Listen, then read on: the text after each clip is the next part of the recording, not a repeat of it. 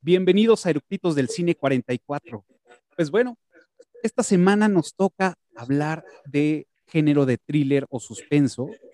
Y pues bueno, vamos a hablar de una película que se ganó, pues digamos, el corazón de muchos y también aterrorizó a algunos cuantos.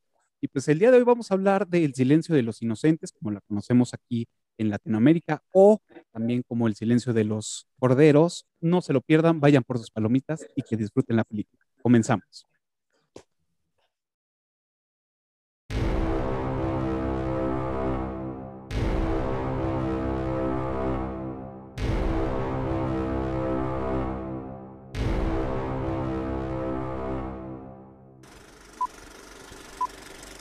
¿Ya está grabando?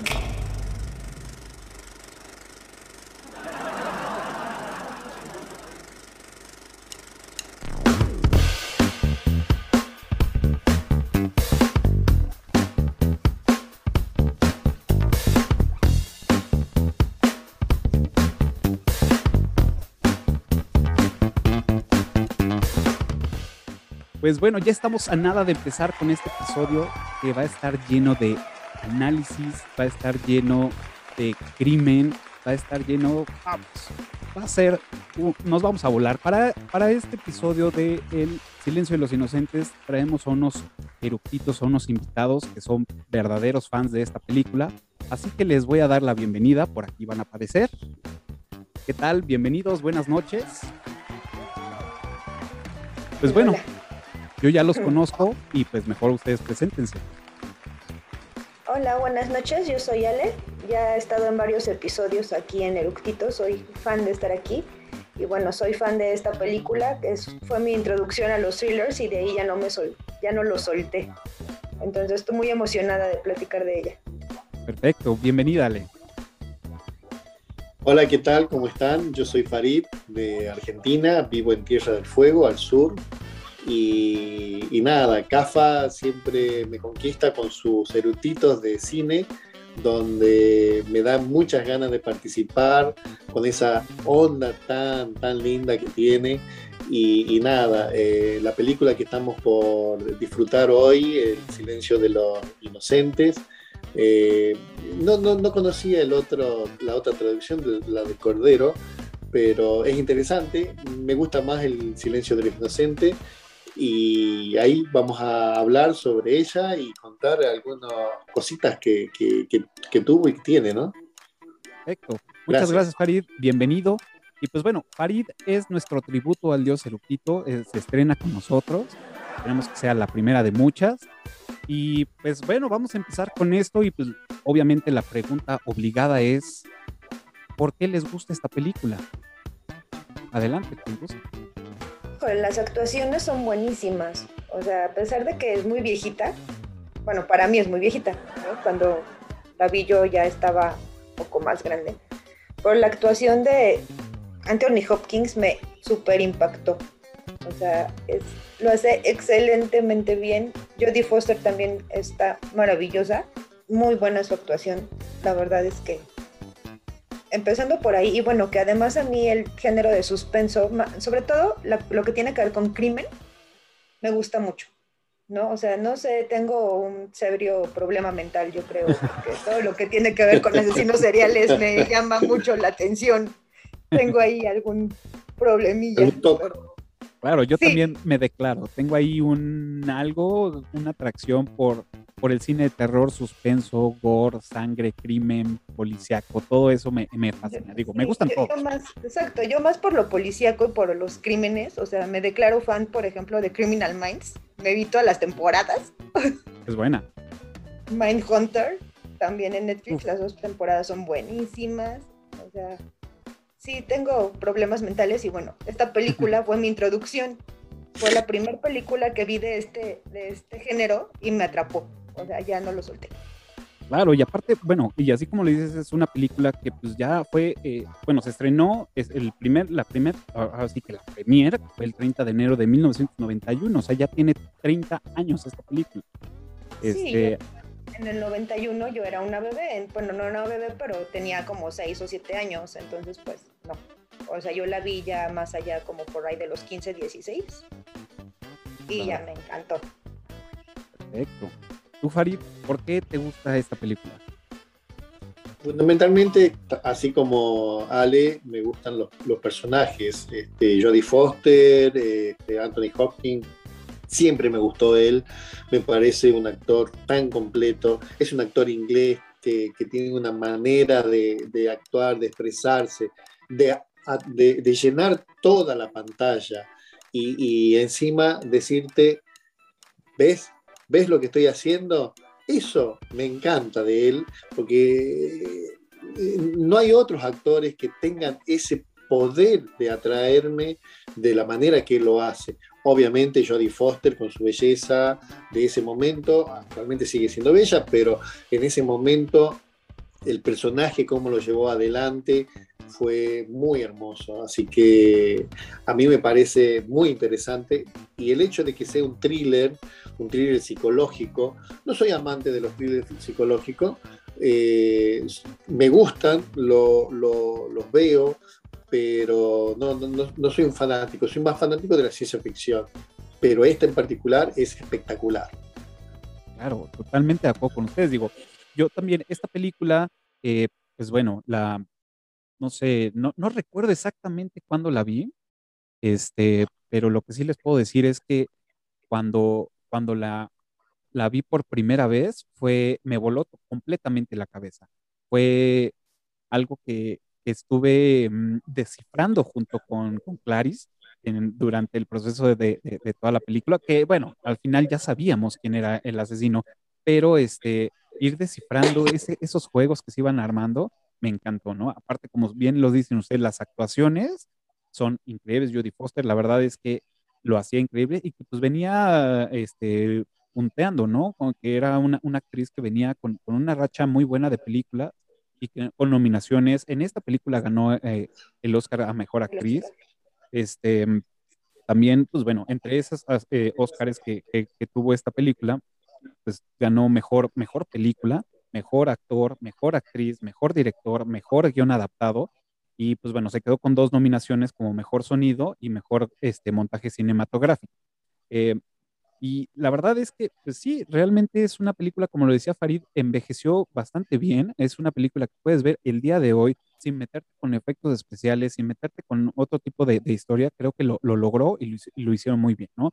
Este conjunto de los tres actores.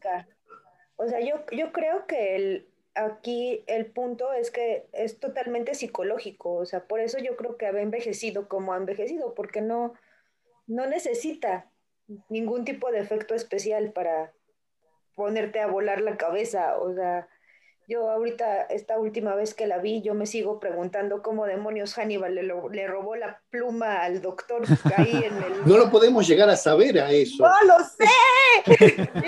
no hay una escena, no hay una escena. Yo lo traté de, de, ver la escena por cuadro por cuadro y no aparece. Claro. De hecho, de hecho nos, nos dan una pista porque cuando se va este, el, el doctor Frederick le dice, preparen a, prepárenlo, cámbienlo y háganle todo. Entonces, él deja la pluma en la, en, la, en la, toalla. Entonces, probablemente cuando lo están cambiando, cuando le dicen, o sea, es como lo más cercano que tenemos a cómo agarró la pluma. Pero de ahí en fuerte que sea verídico, híjole, no, no, no lo sabemos. lo podemos suponer, pero no, realmente no lo, no lo dejan muy claro. Y te he visto esta película no sé, muchísimas veces y esa escena me sigue, o sea, la sigo poniendo en pausa y despacito y no, no, lo, logro descifrar.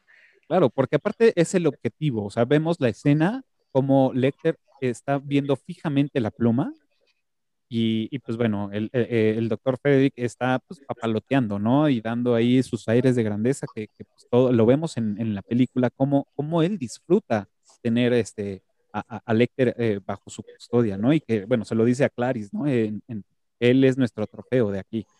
Entonces... De, hecho, llega un momento en el que yo pienso, o bueno, siento que este doctor está más loco que Hannibal, o sea... Totalmente.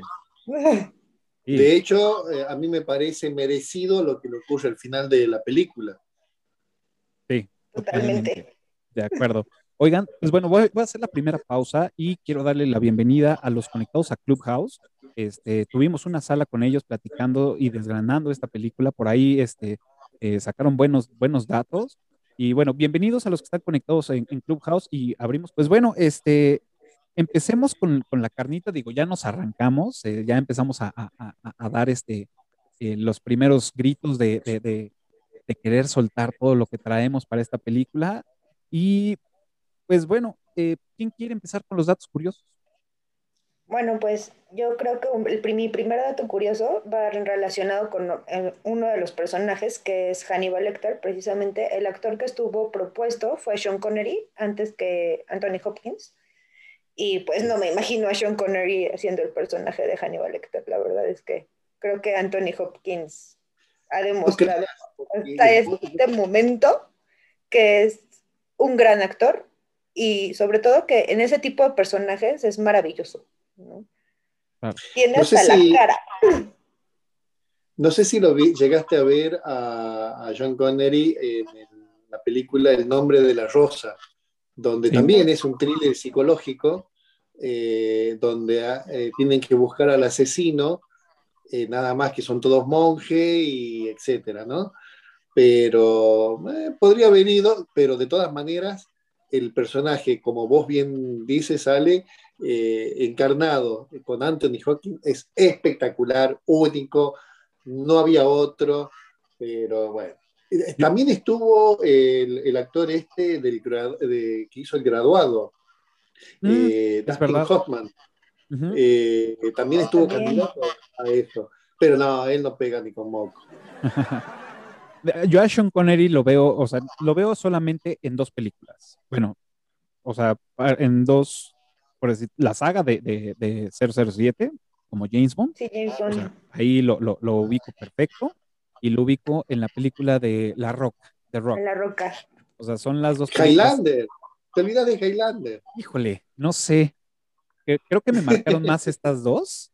o sea, digo, lo, lo, ubico en muchas más películas, pero creo que estas dos son como las que más me han marcado y lo veo como una persona que cuerda, inteligente, este, no lo veo con un tema psiquiátrico. ¿Y la casa del octubre rojo? Esa no la vi. ¿Cómo? No, no, Imposible. ¿Cómo no hayas visto semejante película de misterio? Eh, tienes que verla. Por favor, la próxima vez que nos veamos, tienes que decirme que la viste. Seguro. La, voy a anotar. ¿Casa de qué? La casa del octubre rojo. Es, es de espionaje. Hay un asesino en el medio de un submarino ruso no les iba a contar, no les voy a contar la película, pero es más o menos sobre eso, es cuando la Unión Soviética existía. A mí me pareció fabulosa la película. Octubre Rojo es el nombre de un submarino ultra secreto que tenía la URSS, y bueno, y nada más. Y, si, y ustedes veanla primero, porque si no me van a retar, Lupita me va a retar, que lo, yo adelanto todo.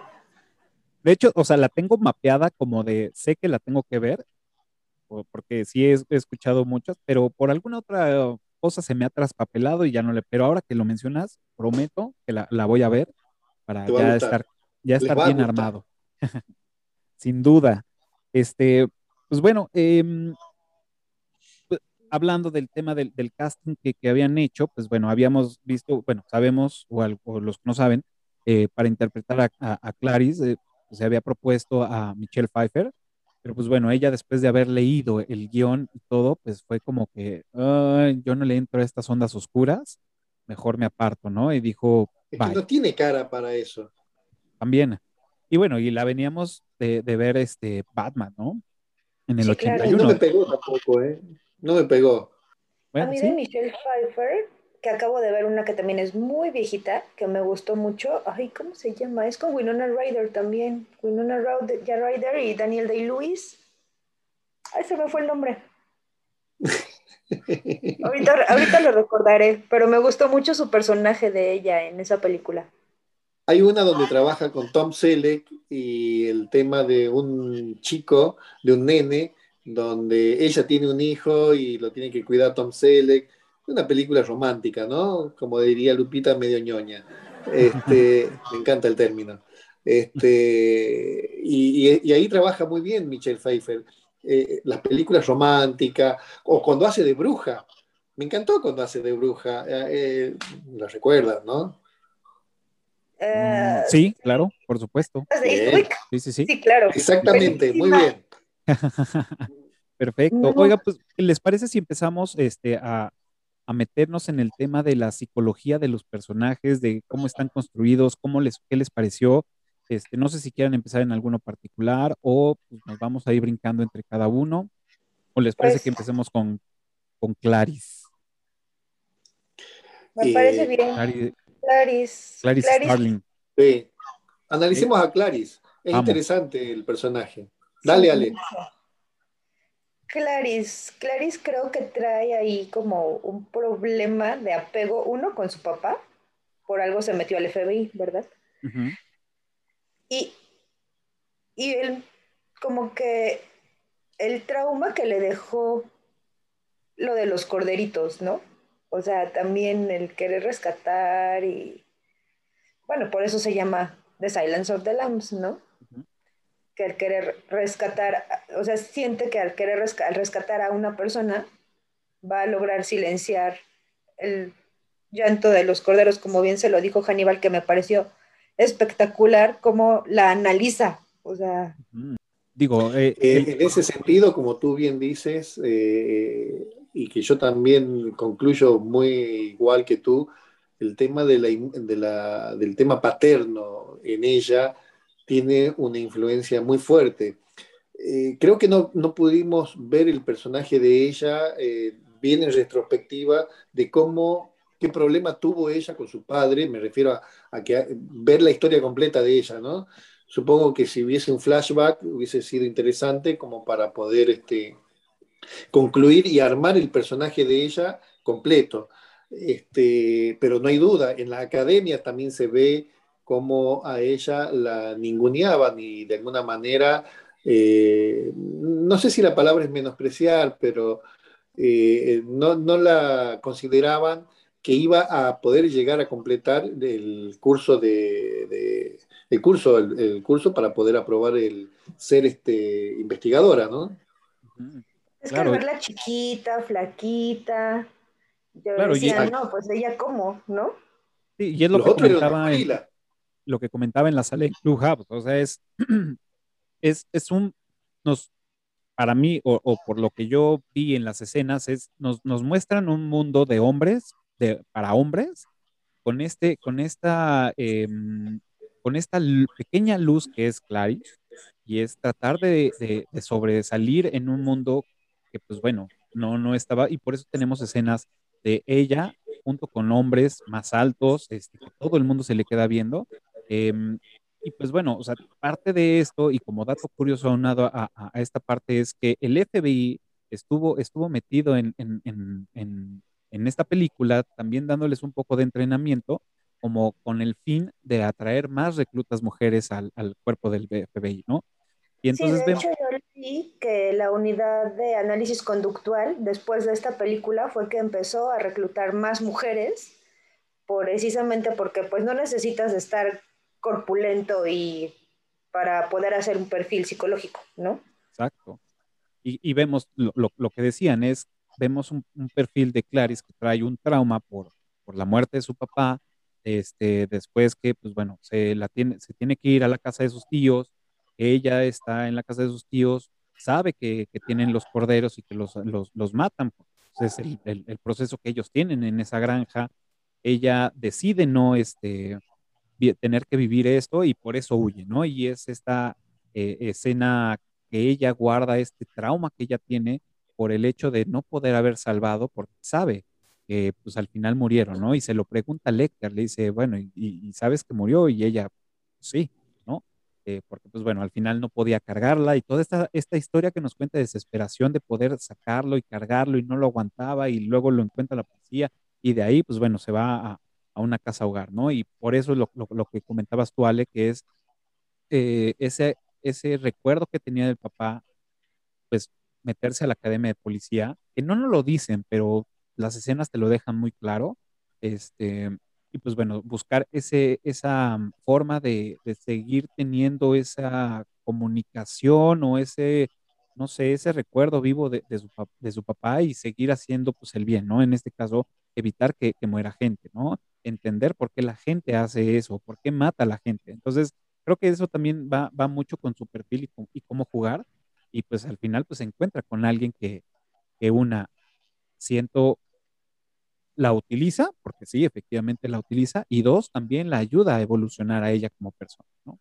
Que bueno, eso lo vamos a Pero ahí, ahí eh, yo creo que hay un, tema también que a, Hannibal lo, lo, identifica, no sé si como la imagen paterna, no creo, pero sí como la imagen que lo va a ayudar, que la entiende, primero que la entiende, porque la, lo la escucha, pero no, no, solamente la escucha de decir, ah, listo, es una mujer, te voy a escuchar, no, le presta atención, la, la coachea, le da coaching, donde le dice, no, fíjate acá, fíjate acá, este, le, le, le, le, indica sobre su ropa, qué significa su ropa, la, la analiza y ahí la analiza incluso desde, ya desde un punto de vista profesional.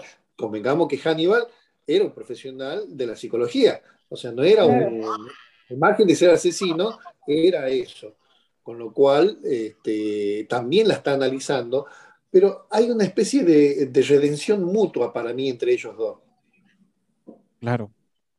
Sí, yo, yo también, o sea, ambos. Creo que eh, hay un momento de conexión eh, cuando están en la celda, eh, bueno, están en el hospital psiquiátrico y están en la celda y que está, el, o sea, para, para, los que nos están viendo y para los que nos están escuchando y no nos perdamos en el, en el, en el mundo, es en la, en la celda que está este, de, de vidrio, ahí hay un momento, perdóneme, de, de, los barrotes, hay un momento de conexión que, que hasta se asoman unas lágrimas, ¿no? De, claro, cuando la acaricia Hannibal. ¿no? Que le pasa el expediente y acaricia su mano, ahí sí se ve claramente la conexión que hay entre ellos, más allá de, sí.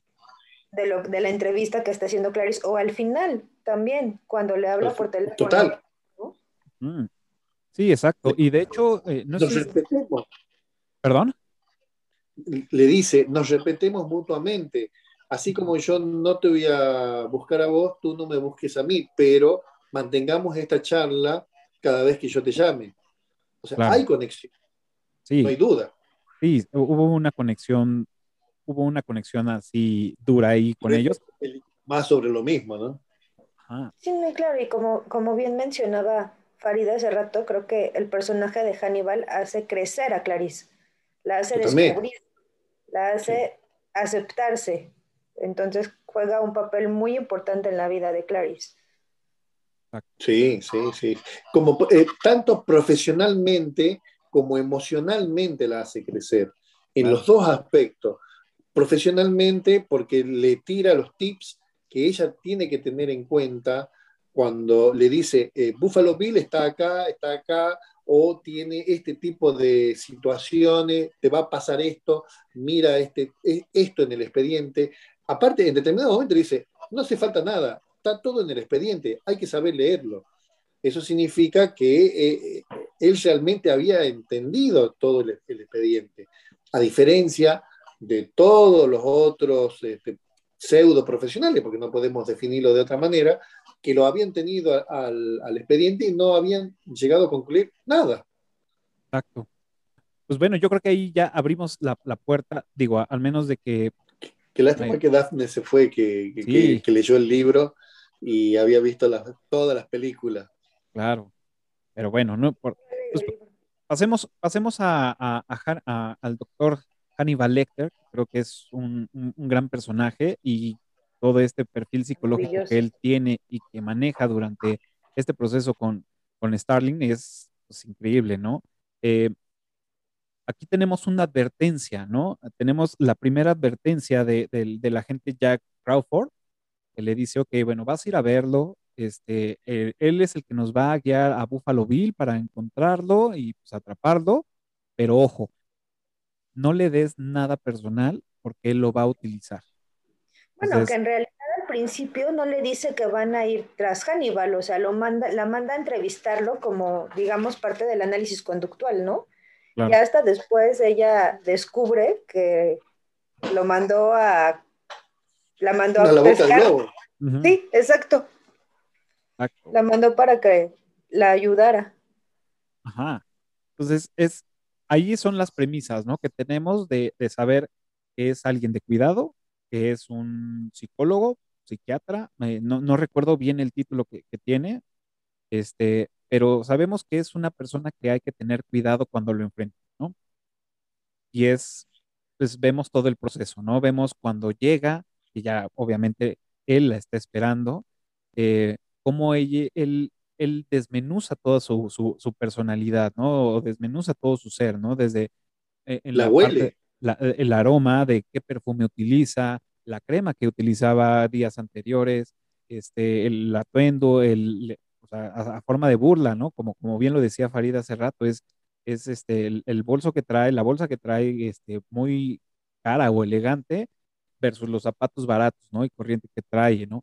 Entonces, todo esto que de entrada te lo dicen y ¿qué haces? O tienes dos, tienes dos, una, o te enojas o te desarma por completo, ¿no? En este caso, pues claro. A ella no la desarmó, a ella no la desarmó, a ella en realidad eh, la hizo enfrentar eso, enfrentar su, primero enfrentar su miedo, su miedo a, a acercarse a él, porque en determinado momento cuando él hace el de, de claro. que la, la, wow. sí, es, es. Sí. Este, este, sí, tal cual. E, esa parte es sobrecogedora, porque, epa, eh, la manera en que lo hace, y ahí nomás salta la cámara a ella, y ella da un pequeño paso hacia atrás porque eh, se, se, sobresaltó. Yo creo que cualquier, yo me hubiese meado entero. Este, sí, claro, salgo corriendo.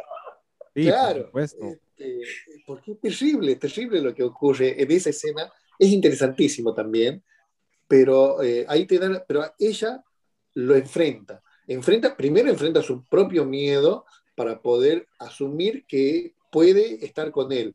Y el desafío de que su jefe la había ninguneado diciéndole, nada, mira, no sé, si, si, si pasás, pasás y si no, ya está, no importa. Porque todos piensan de que no, no lo iba a pasar.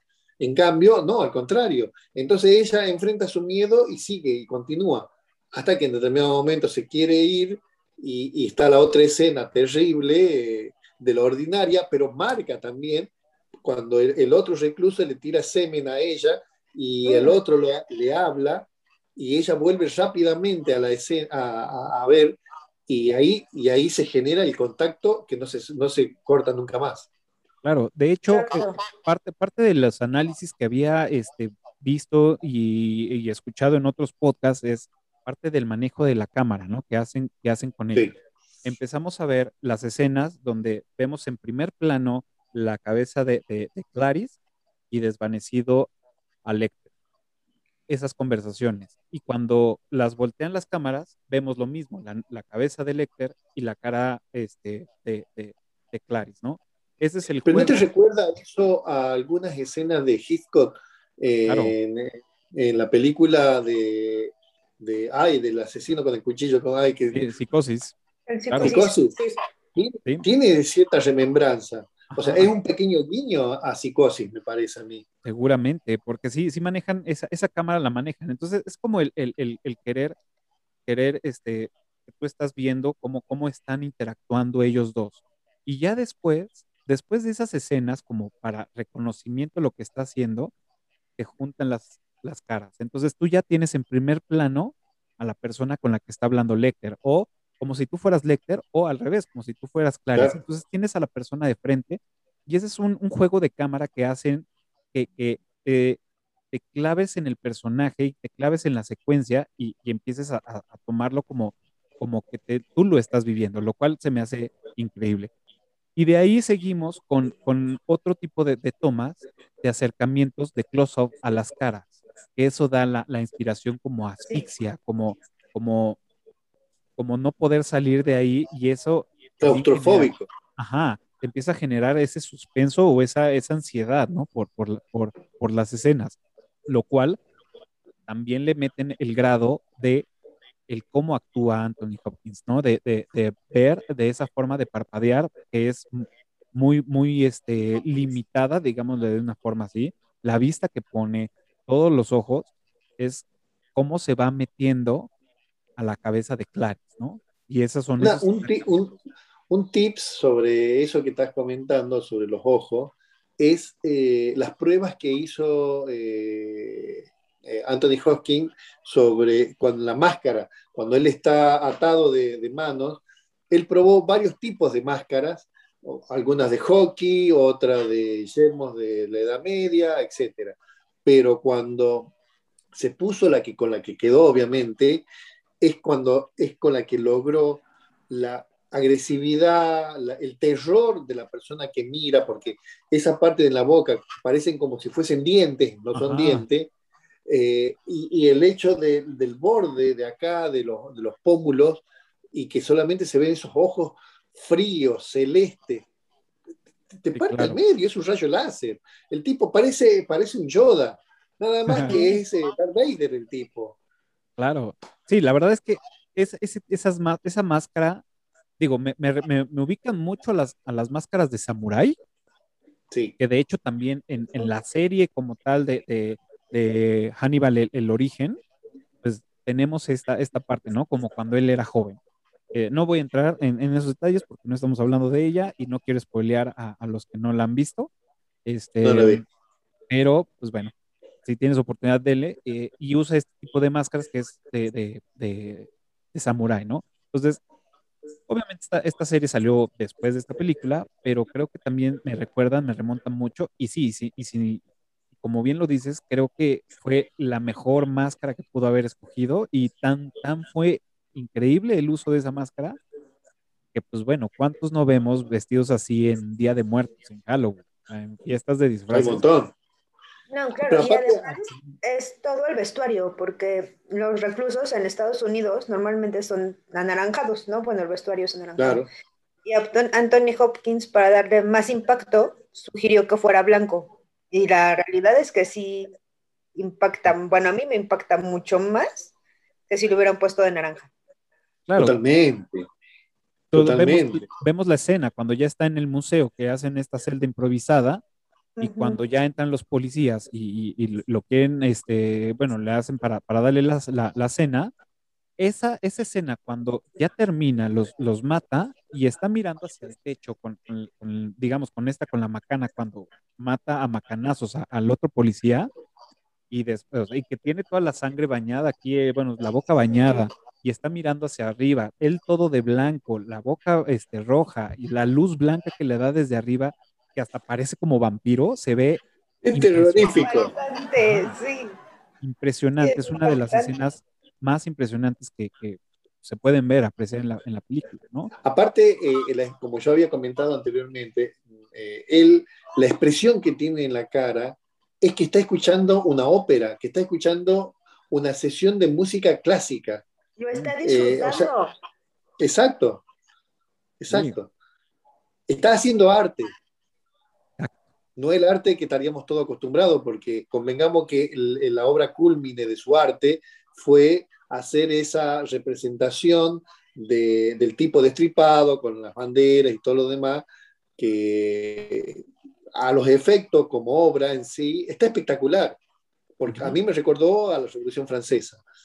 Es, feo, eh, es, terrorífico, pero hay que eh, mirarlo artísticamente. Exacto, de, hecho, ah, o sea, vemos cómo está el, cuarto inundado en, humo, este, vemos, escuchamos todavía la música, este, eh, no, híjole, no recuerdo si es una ópera o es música clásica, este, no recuerdo yo, pero uno de esos dos era. ¿eh? Ajá, lo estamos escuchando y vemos a lo lejos un ángel. Ay, sí, impactante. Vemos a lo lejos. Cerca y está destripado. Ay, no. Ajá, y hacen, y hacen el, el, acercamiento de, la, de, la, de, esta escena y es wow, ¿no? Increíble, ¿no? Y, y, y, ahí es cuando vemos, vemos este, otra vez a este personaje, el juego de cámara. Llega Clarice, él está leyendo, luego, luego la identifica porque sabemos que, que la percibe con los aromas también y empiezan a hacer esta interacción y es cuando pues ahí eh, hacen la, el, el, contacto con, Lecter hace el contacto con ella, ya físico, pero en ese inter vemos cómo están los barrotes y están, están intercambiando.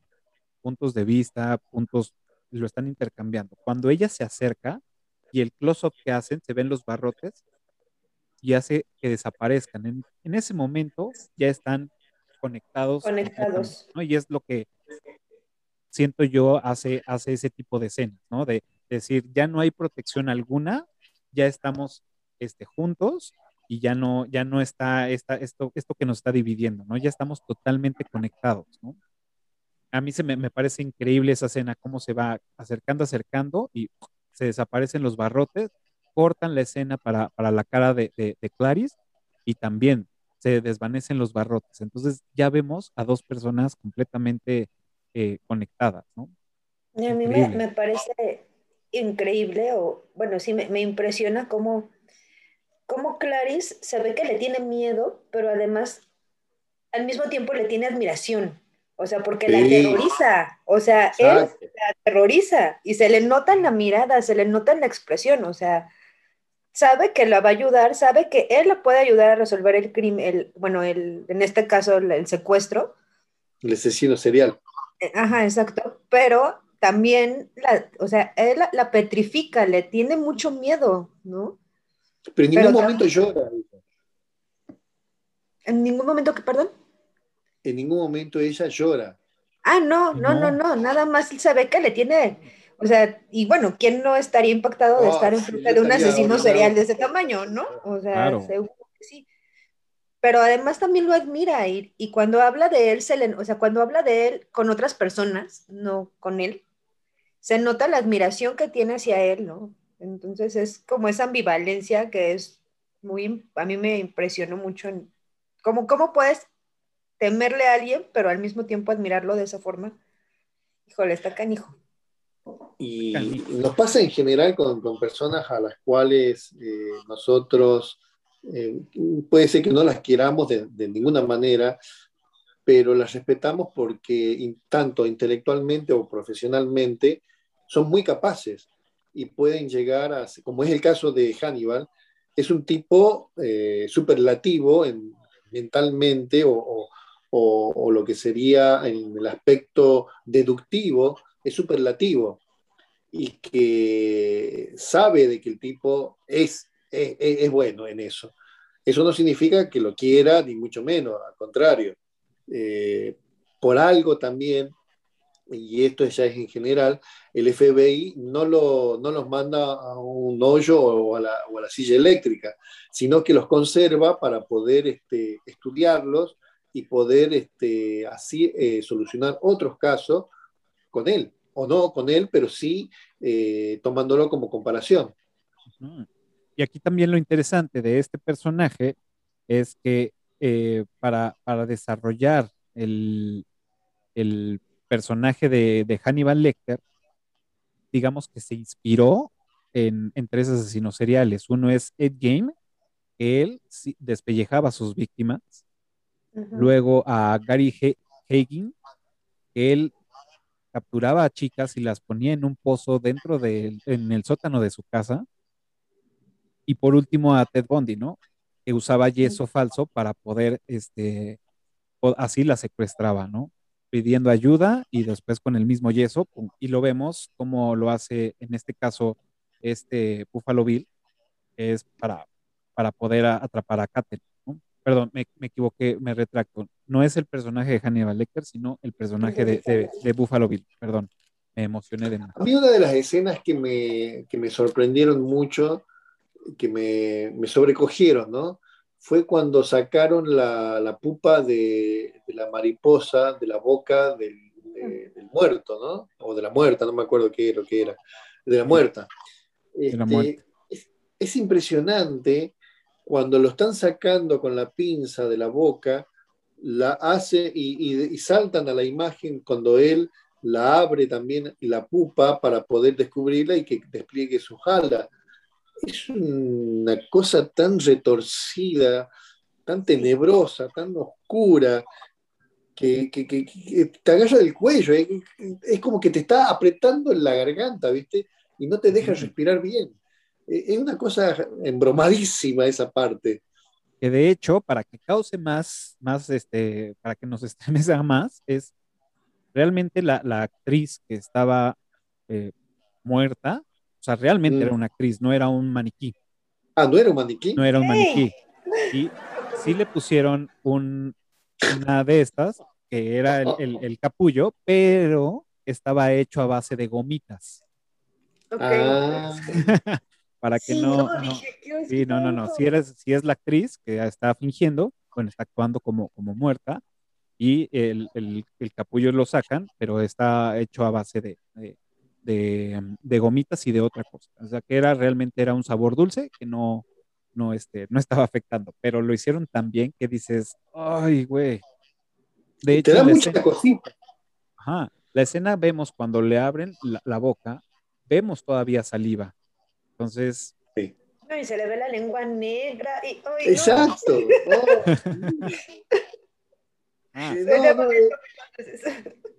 pero, así todo, durante toda la película, eh, que, eh, no hay escenas así tan, no hay escenas morbosas eh, de, esa, de, esa, morbosidad fácil que tienen muchas películas de cuarta, donde hay un chorreadero de sangre o hay una violación extrema o hay una matanza con, con, un hacha o un cuchillo extremo. No, incluso cuando eh, Hannibal lo mata al policía, no se lo ve dándole el golpe al policía, sino se ve el movimiento de la macana y, la, y saltando la sangre sobre su cara. Con lo cual te das cuenta de que el objetivo no era la morbosidad en la película, el objetivo era el aspecto psicológico, el thriller, el, descubrir cómo llega, que a, pesar de que durante toda la película sabíamos quién era el asesino, o sea, se sabía todo, durante toda la película se supo todo. Lo que, lo que en realidad estábamos descubriendo es cómo se llegó a encontrarlo, cómo, cuáles son, fueron los pasos que tuvo que dar ella y él para poder, primero él para poder escapar de la cárcel y ella para poder convertirse en una verdadera profesional, ¿no? Claro. No, y, retomando nada más como el punto rapidísimo de, lo que decía Farid de, la escena cuando lo está matando con la, con la macana, no vemos a un asesino como muchos lo harían, ¿no? De estar ta, ta, sino que él no se ve que lo disfrute, pero lo está haciendo con cuidado, lo está haciendo calculado, lo está haciendo con, tomándose del tiempo. O sea, no está haciendo a ver qué sale, lo está haciendo con un objetivo, con un este, con una paciencia, porque pues, obviamente sabes que el, porque el edificio está lleno de policías y que en cualquier momento van a ir y pues lo primero que te gana pues es la prisa, ¿no? Pero él se toma el tiempo para hacerlo bien, ¿no? Y todavía se pone a escuchar la música y a dar como estos este, giros con la mano, con el brazo. Exacto, orquestando está increíble, hasta que él dice, ah, no, o sea, escucha un ruido y dice, ok, focus, vamos a, seguir con esto, ¿no? La verdad me, pareció increíble. Sí, no, yo estoy de acuerdo con, con, Farid en que efectivamente todo el terror está en nuestra cabeza, porque no se ve no se ve nada así extremo, como bien mencionaba Farid. Todo te lo dejan a que tú te imagines cómo están sucediendo las cosas y cómo la están haciendo, que creo que es una de las joyas que tiene esta, esta película. Exacto. Bueno, eh, eh, eso, pero eso también es lo que pasa con film, donde puede haber escenas de sexo sin sexo. O sea, eh, ah, es todo insinuado, la cámara juega de una manera, incluso asesinatos pero sin, sin mostrar el hecho mórbido del asesinato, que eh, cuando está bien hecho, a veces no hace falta eso, salvo algunas eh, que, a mí me, gusta cómo lo hacen Scorsese, que tiene una manera muy eh, sesentosa, si se quiere, para hacer los films, este, donde sí te muestra que lo mató, lo acuchilló, chorrió la sangre.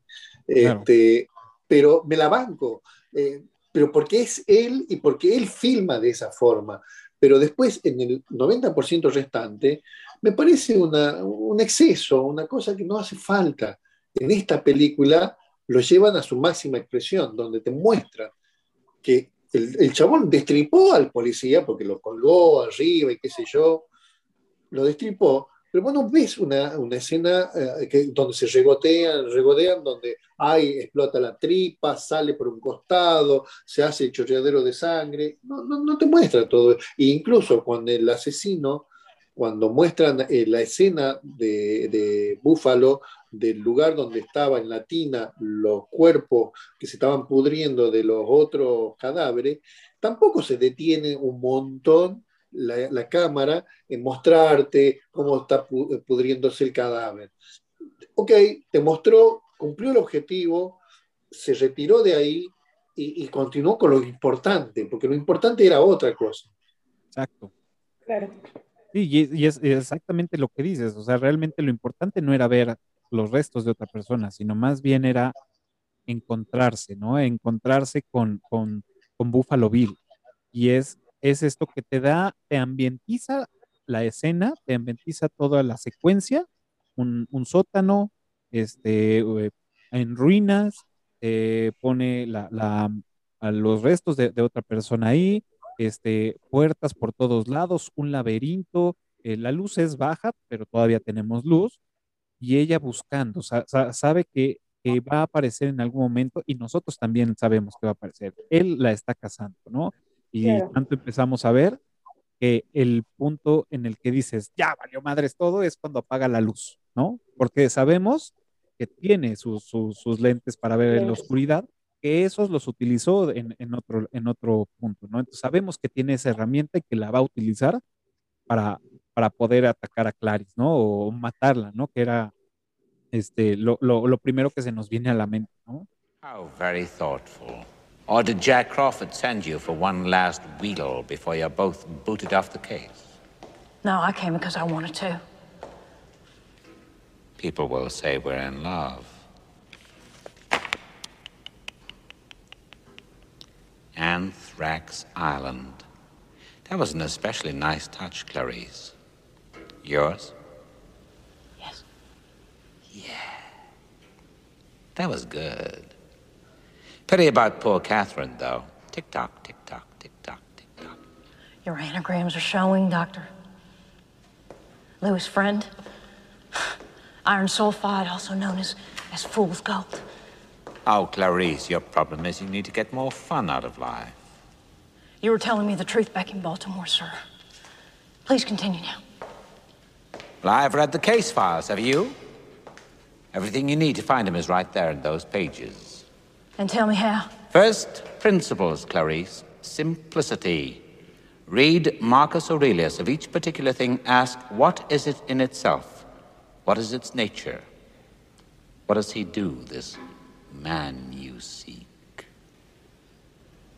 He kills women.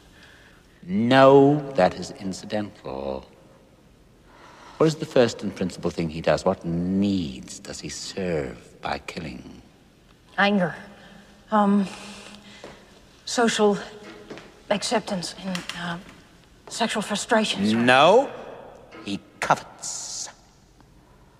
That is his nature. And how do we begin to covet, Clarice? Do we seek out things to covet? Make an effort to answer now. No. We just. Now, We begin by coveting what we see every day. Don't you feel eyes moving over your body, Clarice? And don't your eyes seek out the things you want? Uf, qué fuerte está eso. ¿Qué tal el personaje de Buffalo Bill? No hemos hablado de él. Eh, eh, es como que estamos dejando el postre, ¿no? O por lo menos, eh, porque acapara tanto ella y él que Buffalo Bill pasa a ser un, un personaje eh, en segundo plano, que está presente permanentemente, pero no es el, el personaje. No es, si vos te pones a analizar, no es el personaje principal de la película.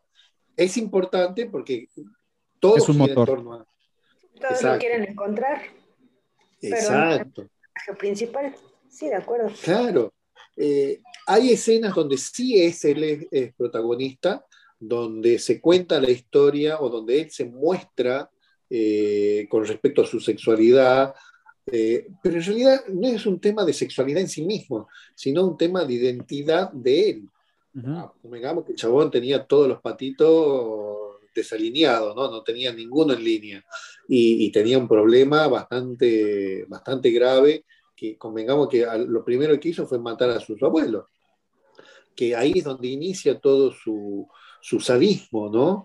Y después, con el tema de la piel, eh, querer hacer un, traje de mujer y todo ese tipo de cosas, eh, eh, es denso, esa parte es, densa. A mí la parte que sí me resultó morbosa fue la escena, no era, no era horrible, pero sí me, me, jodió la escena donde se mostraba el cuerpo de la mujer que estaba con los lamparones de, de piel sacada se mostraba la ah, espalda de la mujer y la pierna, donde iba, donde había tomado segmentos de la piel de ella. Eh, esa parte eh, me pareció fea, necesaria para entender eh, cómo la usaba, porque después hay una escena donde él está cosiendo la piel, la piel que, que, que, le arrancó a otra, a otra víctima, ¿no?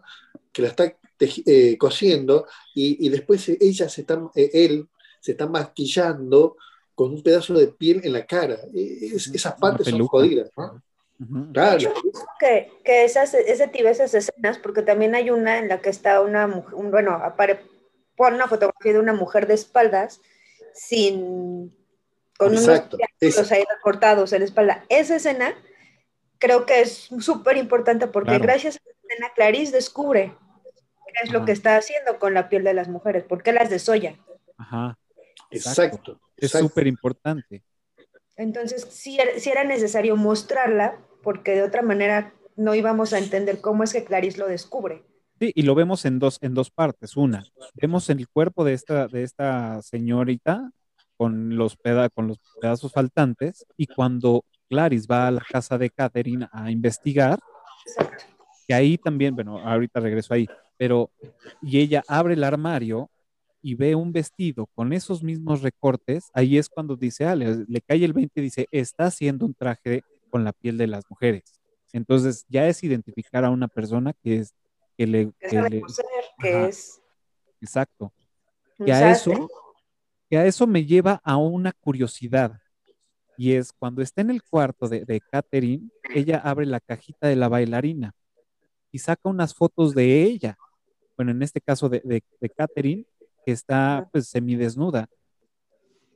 Ahí no entiendo, o sea, o sea, lo que toda la, a, ver la, la, escena es que sí, Catherine tenía, le gustaba tomarse fotos y a lo mejor las compartía con alguien y ya. Pero no sé si esto sume algo más a la, a la trama. No sé si ustedes lo cacharon o. Yo lo que eh, entendí es que él, bueno, yo, yo, yo creo que él Buffalo Bill le tomaba las fotos a esta chica, porque dan como que yo siento que sí se conocían, porque ella trabajaba en casa de la abuela. Ah, cierto. Entonces, siento que la, de ahí la conocía y a lo mejor en algún momento tuvieron algún tipo de relación y ella se dejaba fotografiar por él. Pero lo extraño que es cuando él la rapta, no lo reconoce. Ah, no, no lo recordaba. Ajá. porque él la rapta diciéndole que le ayude a subir el sillón y trae el brazo enyesado y es no, pero las fotografías no son de Catherine, son de la primera muchacha que secuestra. no, es verdad, tienes toda la razón, tienes toda la razón. Tienes toda la razón. Yo, yo, creo que ellos dos en algún punto tuvieron algún tipo de relación y, él la y ella se dejaba fotografiar por él. Claro, tienes toda la razón. Sí, puede ser eso, ¿eh? No había, no, no, había hecho ese hilo. Mm, interesante. Bueno, Catherine también tenía un poco de historia. Eh, Catherine, la, chica secuestrada, tenía, eh, tenía un poco de historia con su gordura y con su, con su tema, ¿no? Con lo cual, si alguien le decía algo lindo, ella, listo, ya está, enganchaba. Este, convengamos que las personas que tienen trastornos alimenticios y tienen eh, problemas con su propio cuerpo, generalmente son muy sensibles a ese tipo de cosas y, cualquier persona que le dé afecto frente a eso, eh, son vulnerables. Y ella fue vulnerable, me parece, ¿no? Como la mayoría de las víctimas. Claro, sí, totalmente. Y bueno, me gustaría que, para no colgarme esa medalla, eh, me gustaría que, Farid nos platicara sobre las, las, las mariposas de la calavera. eh, sí, ese tips lo, lo, lo, vi el otro día. Resulta que en, el, que en el afiche de la película, donde nosotros observamos eh, la cara de, de Jodie Foster, estilizada, por supuesto, y una de la, y la mariposa esta eh, con cara de calavera, con el lomo, resulta que esa calavera, si ustedes se acercan lo, lo, más posible, van a observar que ahí hay un pedazo de la obra de Dalí, donde hay tres mujeres que están representando lo que tú habías comentado, eh, Cafa, eh, en otro momento, de la obra de Dalí que si se ve el cuadro completo, Dalí está formando parte de ese cuadro. Sí, que son siete, siete cuerpos de mujeres haciendo la figura Exacto. del cráneo, ¿no? Ok, claro, no, exactamente. No, no, lo he observado con detenimiento, lo voy a hacer. Sí, y, y pues bueno, esto fue fotografiado por Philips Halsman, Philips Halsman, perdón, fue fotografiado posando estas chicas, Dalí de, de, de lado con traje y bombín, este, y él haciendo la fotografía de, pues, de esta escena, ¿no? Y de ahí yo creía que había sido este, este, este Phillips el que había creado eso, pero bueno, París ya me sacó de la duda y más bien es una, una pintura de, Dalí que es que la pueden encontrar como este ay, aquí lo tenía, ya se me perdió. Es... Sí, era eh, algo de la. No, no, sí, lo, lo, lo nombraste anteriormente. Son. Ah, sí. Se llama Voluptuosa Muerte. Exactamente. Lo, lo, buscamos así, Voluptuosa Muerte, y es el, digo, seguramente muchos ya la, la, recordarán, y son un cráneo construido por siete cuerpos de mujer. La verdad es que está muy ingenioso como lo, como lo hizo. Muy bien, ¿algún otro dato que tengas por ahí, Ale? Híjole, pues es que sí, hay varios. Por ejemplo, que la novela le tomó seis años en escribirla al autor, a Thomas Harris. Se tardó seis años en escribir la novela. Claro. Otro dato curioso. Es que creo que ya los dijeron todos. Bueno, esta película que la casa productora la iba a estrenar en 1990, pero la pospusieron un año porque en el 90 estrenaron Danza con Lobos, que también fue como un peliculón y ganó muchísimos Oscars. Otro peliculón más. Consideraban que esta película, bueno, en este caso El silencio de los inocentes, también podía ganar algo, entonces no quisieron estrenarlas el mismo año precisamente para que las dos ganaran. Y lo no, logró. Para que no compitan. Y lo lograron. Lo lograron, sí, para que no compitieran. Oscars. Se llevó cinco Oscars, mejor película, mejor actor, mejor actriz, mejor director, mejor guion adaptado y tuvo, este, bueno, otras nominaciones que ya no fueron Oscars, pero fue mejor sonido y mejor montaje cinematográfico. O sea, sí, sí. trajo como bastante. Sí, por eso estuvo... no, no, no, las quisieron poner a competir. ¿no? ¿Qué tal, eh? Esa, esa no, no duda de, de, de, todo lo que es el merchandising y eh, hacer el, la, el, tema de la venta de la película como película, es todo un arte también en sí mismo y, claro. y, y de oportunidades, porque imagínate vos que lo hubiesen largado con Danza con Lobos. Uh. ¿Cuál ganaba? Seguro que ganaba Danza con Lobos, porque era buena de verdad. Uh -huh. Claro. Sí, seguro, no hubiera tenido oportunidad, ¿no?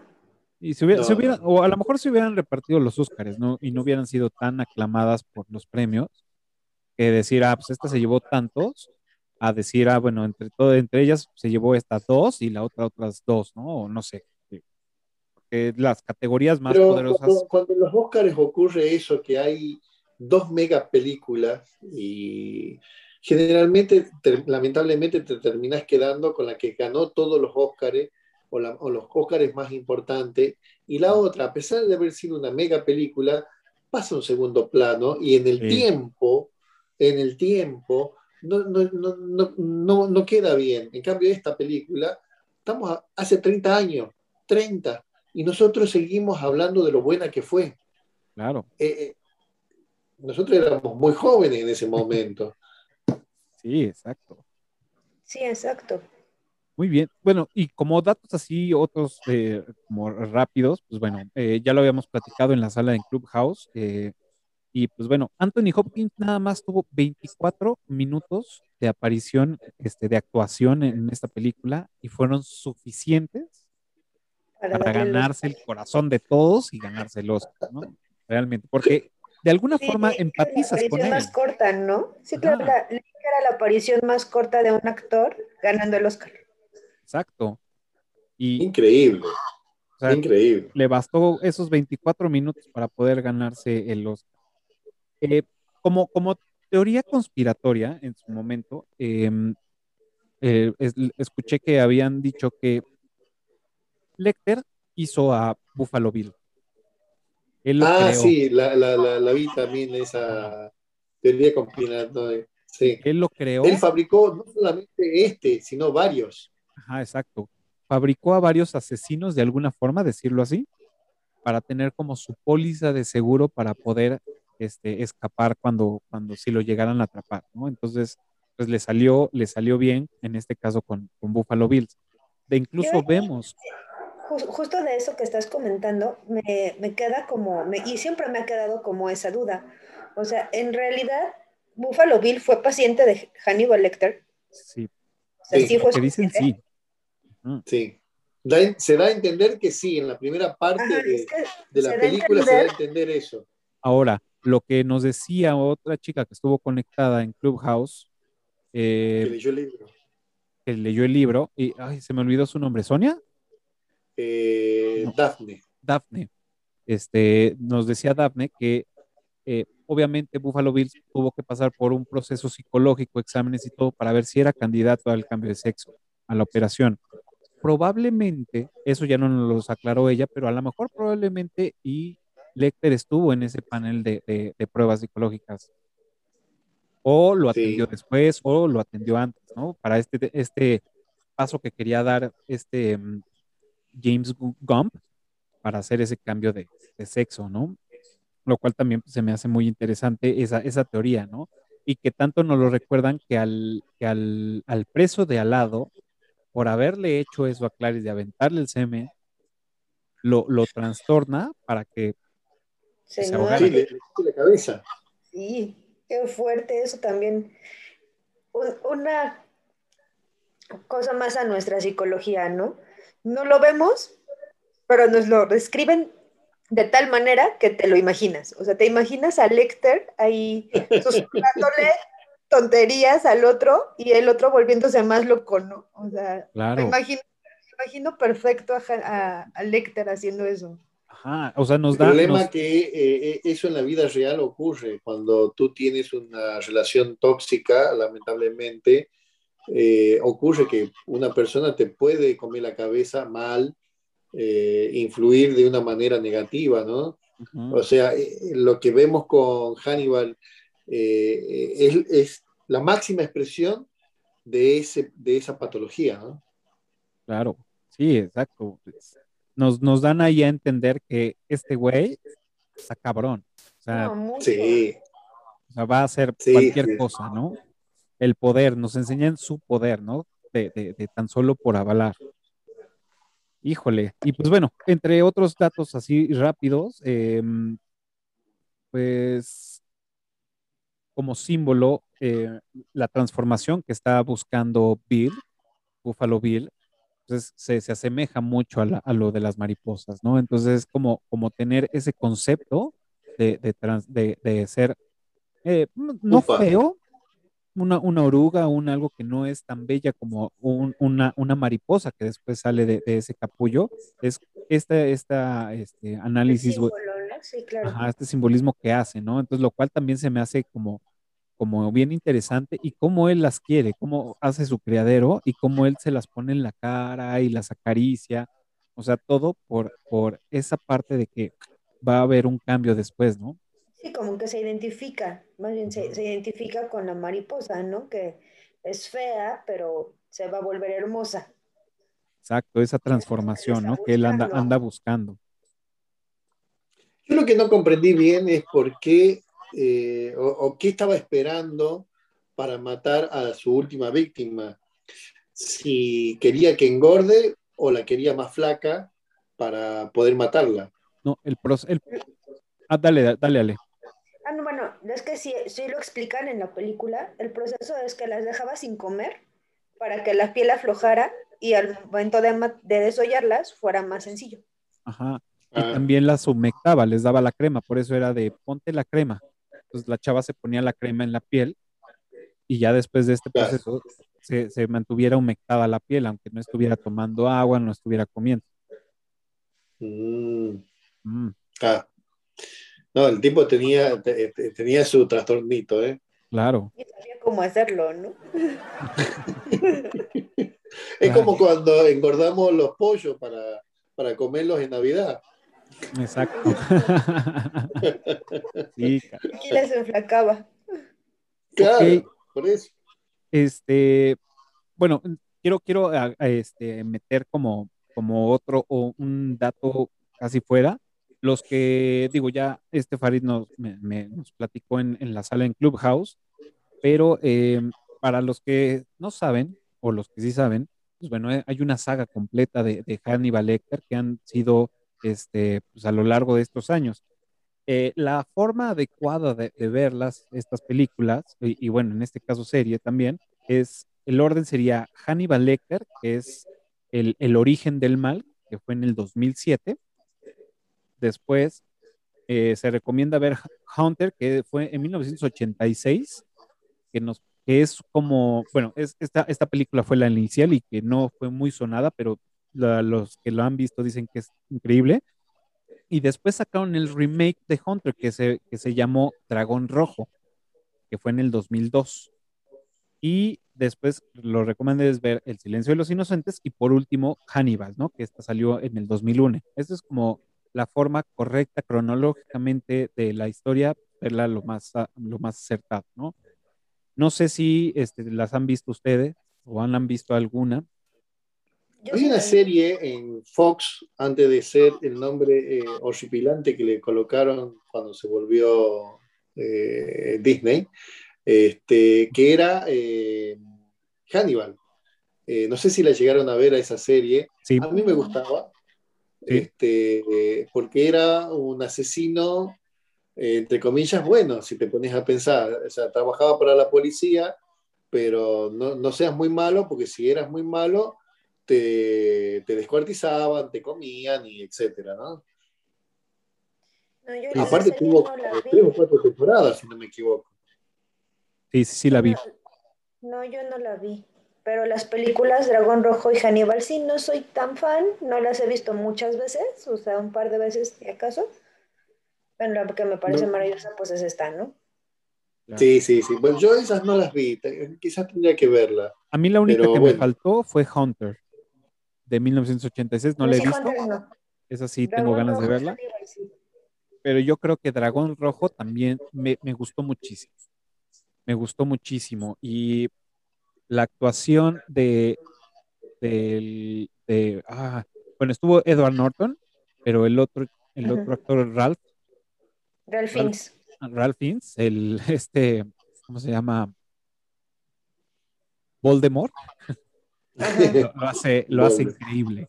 Y el tatuaje que le ponen del dragón en la espalda, híjole, Sí, se ve increíble. Aparte el güey está mamadísimo y todos los, los movimientos que hace, cómo se mueve el dragón, movimientos del híjole, dragón, sí.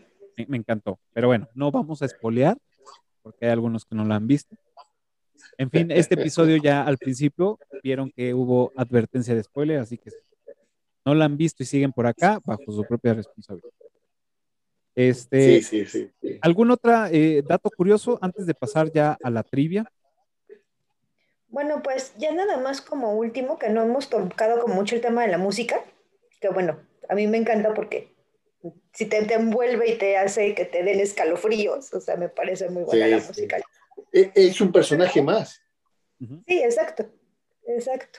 Pero aquí como dato curioso, la canción de Goodbye Horses, en la que está bailando este, ahí se me fue, Bill. Buffalo Bill, la escucharon en un taxi. O sea, este, el productor iba en un taxi con una taxista, esta, empezó a platicarle que era música, le da su cassette, escucha la canción y decide ponerla en la película. ¡Ey! ¡Wow! Qué Así loco. fue como, así fue como surgió esa canción. ¡Ey! Y fue un One Hit Wonder, ¿no? Porque Sí, no claro. se volvió a saber nada más de esta cantante. Que, Bueno, el proceso creativo eh, es muy misterioso a veces, ¿no? Exacto. Y esta, No- esta no canción, encontrar o sea, yo no puedo, yo no puedo escuchar Goodbye Horses y no ver a, a- a James Gump bailando y con su peluca ya y, y pintándose y todo. O sea, ya, ya, ya no puedo ver, eh, ya no puedo escuchar esa, esa canción sin, sin recordarlo. Sí, Lo claro. hicieron muy bien. Un live motive. Pues pasemos a la trivia. Recuerden, los primeros cinco que contesten correctamente en la caja de comentarios de este video, pues bueno, se van a llevar el respeto y admiración de todos nosotros, además de que los vamos a, a celebrar con bombo y platillo en, en los siguientes episodios. Y cuando tengamos este, patrocinadores, les haremos llegar un bonito obsequio. Eh, así que, pues bueno. Apúntense los patrocinadores, ¿eh? Sí, apúntense. De hecho, ya tenemos por ahí uno que salió en, en el, en el episodio anterior. Van- nos va a obsequiar unos este, pases dobles para, para una obra de teatro. Así que, pues, bueno. Muy bien, Sí. muy bien. ¿Quién empieza con, con la trivia? A ver, venga. La respuesta a mi pregunta la van a encontrar en la película. Si la han visto tantas veces como yo, la van a saber fácil. ¿Cuál es el perfume que Hannibal le dice a Clarice que está utilizando? Bien. Bien, bien, bien. Medio me la sé. O sea, tengo, tengo dudas porque, híjole, mi... Mejor no voy a decir nada. Paso por el chat. Va, Muy bien. Perfecto. Ok, eh, bueno, yo, yo me adelanto con la mía y es en la película, bueno, la película tiene muchos simbolismos y tiene muchos, este, pues sí, vamos, símbolos, ¿no? Básicamente. ¿En qué escena aparecen dos suásticas? De suásticas de los nazis. Entonces, ahí para que, para que recuerden o para que le busquen. O sea, está interesante. Hay que buscarla. No, no recuerdo. Eh, Buffalo Bill tiene en el pecho un tatuaje. Un tatuaje muy interesante. ¿Qué es lo que representa ese tatuaje para Buffalo Bill y por qué se lo hizo ahí, en ese sitio? Ok, perfecto. Muy bien. Tengo, creo que me sé la mitad de la, de, de- de- de la trivia, pero sí, bien, bien, bien. Perfecto, muy, muy buena. Pues allí está la, la- la trivia de este episodio. Recuerden, los primeros cinco que contesten, pues se van a ganar el honor y el respeto de todos nosotros. Y bueno, las menciones en los siguientes episodios y pues probablemente hasta entremos en, en pláticas para que participen en un, en un episodio con nosotros aquí en Erutitos del Cine. Pues bueno, ya estamos por terminar este, este episodio que realmente ha estado eh, bastante lleno de datos, eh, análisis de estos personajes que, híjole, nos podemos seguir de corrido. Eh, y bueno, antes de terminar, como saben, eh, yo arranqueo las películas en IMBD y las publico en, mi- en mis redes sociales. Y pues bueno, ahora le toca a esta película y me gustaría saber del 1 al 10 cuánto le ponen a esta película y por qué. Ay, no, 10. O sea, las actuaciones, cómo te va llevando la música. No, como lo mencionó Farida al principio, envejecido maravillosamente porque estamos en el 2021 y seguimos hablando de ella. O sea, yo 10. Ey, Comparto totalmente lo que acaba de decir Ale, porque no hay duda de que la película es buena, estuvo bien hecha, bien dirigida, buen manejo de cámara, buena música, eh, los actores eh, dieron todo de sí. De hecho, Jodie Foster eh, quería trabajar en este personaje, ella hizo hincapié que quería estar y realmente lo hizo estupendo. El Oscar que se ganó, se lo ganó con todo de la ley. El, el trabajo que hizo Anthony Hawking es espectacular, espectacular. Me encantó que al final se lo almuercen al, al, al, al otro doctor, porque realmente se lo merecía. Así que en ese sentido, 10. Perfecto. Pues bueno, yo le pongo un 9, eh, simplemente por algunos detalles que, que, me faltaron, por decir lo de la pluma. Está bien. Me, me, hubiera gustado ver eh, más, más, más este, mm, como eh, flashback de, de, Clarice. Ah, es lo que decíamos hace rato. Ajá, sí. Me hubiera gustado que hubiera habido más flashback. Y creo que también me hubiera gustado eh, saber un poco más de, de, de Lecter en esta película. Eh, un poco más de historia, que él platicara como más, a, a incluso, digo, no sé, yo creo que los flashbacks hubieran arruinado, pero saber un poco más de él. Creo que... Lo, lo, ¿No nos enteramos de él un poco después en las otras películas? Sí, claro. Sí, en las otras películas ya sabemos perfectamente mucho, mucho, mucho, mucho de él. Pero así tratándolo individual, creo que me hubiera gustado como, ah, como iniciación, me hubiera gustado para eh, de por sí ya es un personaje que es, eh, no sé. Es complejo el personaje. Complejo, exacto. Pero saber un poco más de él creo que me, me, me hubiera gustado. Por eso le doy su, su, su 9, su redondo 9. Eh, pues Sí, bueno, sí. pues ya estamos en la última pregunta y como siempre, pues y cada semana damos nuestra recomendación eh, de qué estamos viendo en este momento, qué recomendamos, en qué plataforma, este, para que los todos los eructitos que nos, nos, están viendo, pues tengan algo que ver este fin de semana o que apunten en su lista. ¿Quién empieza? Ale. Pues yo de, de, la semana pasada que grabamos, porque Farid grabé la semana pasada también un episodio, no he cambiado mucho lo que he visto, ¿no? Sigo viendo Big Little Lies por HBO, me sigo pareciendo La actuación Nicole Kidman está espectacular, no me la imaginaba de este tamaño. Reese Witherspoon, que también es de mis actrices favoritas, sobre todo de comedia, pero verla en un personaje serio, ya más, mucho más serio, me ha impactado bastante. La recomiendo bastante bien. Véanla, es muy buena. Y ya la tengo ahí formadita, si quiero, quiero verla. He escuchado muchas y muy buenas recomendaciones. Yo estoy viendo Loki, me gusta, okay. en Disney Plus. Este, bueno, a mí todo lo que es ficción me gusta y cuando es algo sobre el tiempo, más todavía, son mi debilidad total. Eh, y estoy viendo también eh, lo que es eh, anime, a mí me gusta mucho el anime. Okay. Veo, el, el, estoy apuntado al canal de Crunchyroll, que es japonés uh -huh. este, en el cual veo mucho anime. Eh, después en Netflix terminé de ver una serie china eh, sobre, sobre lo que es los autos eléctricos, una compañía. Es un drama interesante, lindo, a mí me gustó por lo menos. Me gustan ese tipo de dramas ligeros, donde, donde todo fluye eh, y no hay tantas cosas fundamentalmente porque eh, todo el, bueno, el contexto actual, fundamentalmente, ¿no? Hace que no tenga ganas de ver cosas muy densas o donde yo tenga que sufrir internamente okay. y esas cosas, ¿no?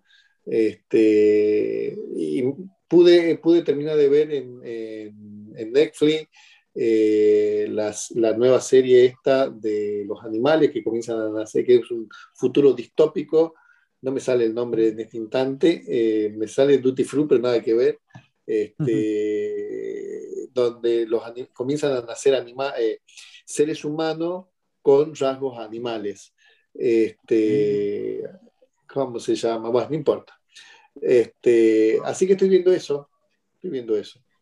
Ok, pues bueno, eh, yo, nosotros seguimos viendo, como saben, los fines de semana nos damos nuestro chance para ver alguna caricatura seguimos viendo Sailor Moon.